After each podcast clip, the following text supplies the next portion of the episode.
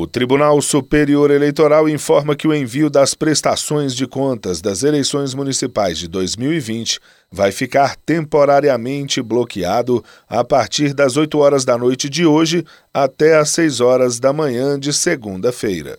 A medida é adotada para dar mais segurança à realização do primeiro turno, que ocorre neste domingo.